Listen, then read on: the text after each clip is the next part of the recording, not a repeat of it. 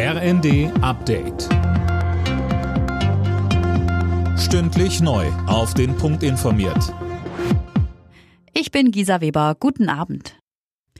Der Amokläufer von Hamburg hat seine Waffe legal besessen, als Sportschütze.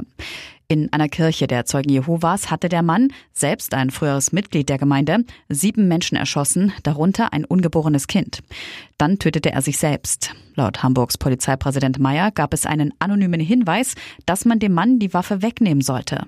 Die anonyme Person brachte in dem Schreiben die Auffassung zum Ausdruck, dass der Philipp F. an einer psychischen Erkrankung leiden könnte, ohne dass dieses ärztlich diagnostiziert sei. Philipp F. hege eine besondere Wut auf religiöse Anhänger.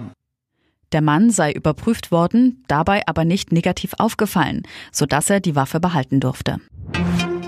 Auch über Deutschland hinaus ist das Entsetzen nach dem Amoklauf in Hamburg groß. Auch die US-Regierung verurteilte die sinnlose Gewalt, sprach den Angehörigen der Opfer ihr Beileid aus und betont, niemand sollte Angst um seine Sicherheit haben, wenn er ein Gotteshaus besucht. Bundesfinanzminister Lindner hat die für kommende Woche geplante Vorstellung des Bundeshaushalts 2024 verschoben. Der Grund, der anhaltende Streit in der Ampelkoalition.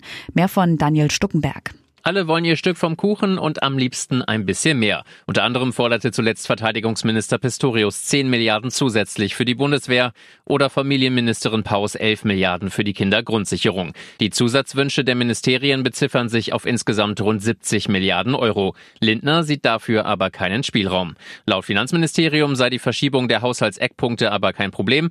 Die Regierung habe dafür noch bis Sommer Zeit. Armut wird in Deutschland zu einem immer größeren Problem.